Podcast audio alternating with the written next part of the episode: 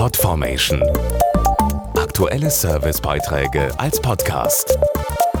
Regelmäßige Infos und Tipps aus den Bereichen Lifestyle und Buntes.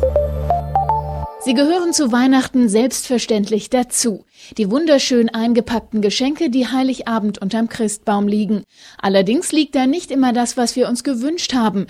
Manchmal greift der Weihnachtsmann beim Geschenkeaussuchen auch einfach daneben. Ich habe eine Pfanne bekommen. Also da hätte ich am liebsten demjenigen gleich mit der Pfanne einen über den Kopf gezogen. Ein äh, beleuchteter Kristall, das war ziemlich kurios. Von der Schwiegermutter eine Küchenmaschine. Eine total hässliche Krawatte. Ich habe einen Zauberkasten von meinem Freund bekommen. Das fand ich jetzt nicht ganz so toll. Vor allem unpersönliche Dinge, die auf den letzten Drücker ausgesucht wurden, sorgen unterm Weihnachtsbaum für lange Gesichter. Damit ein Geschenk gut ankommt, ist eines ganz entscheidend.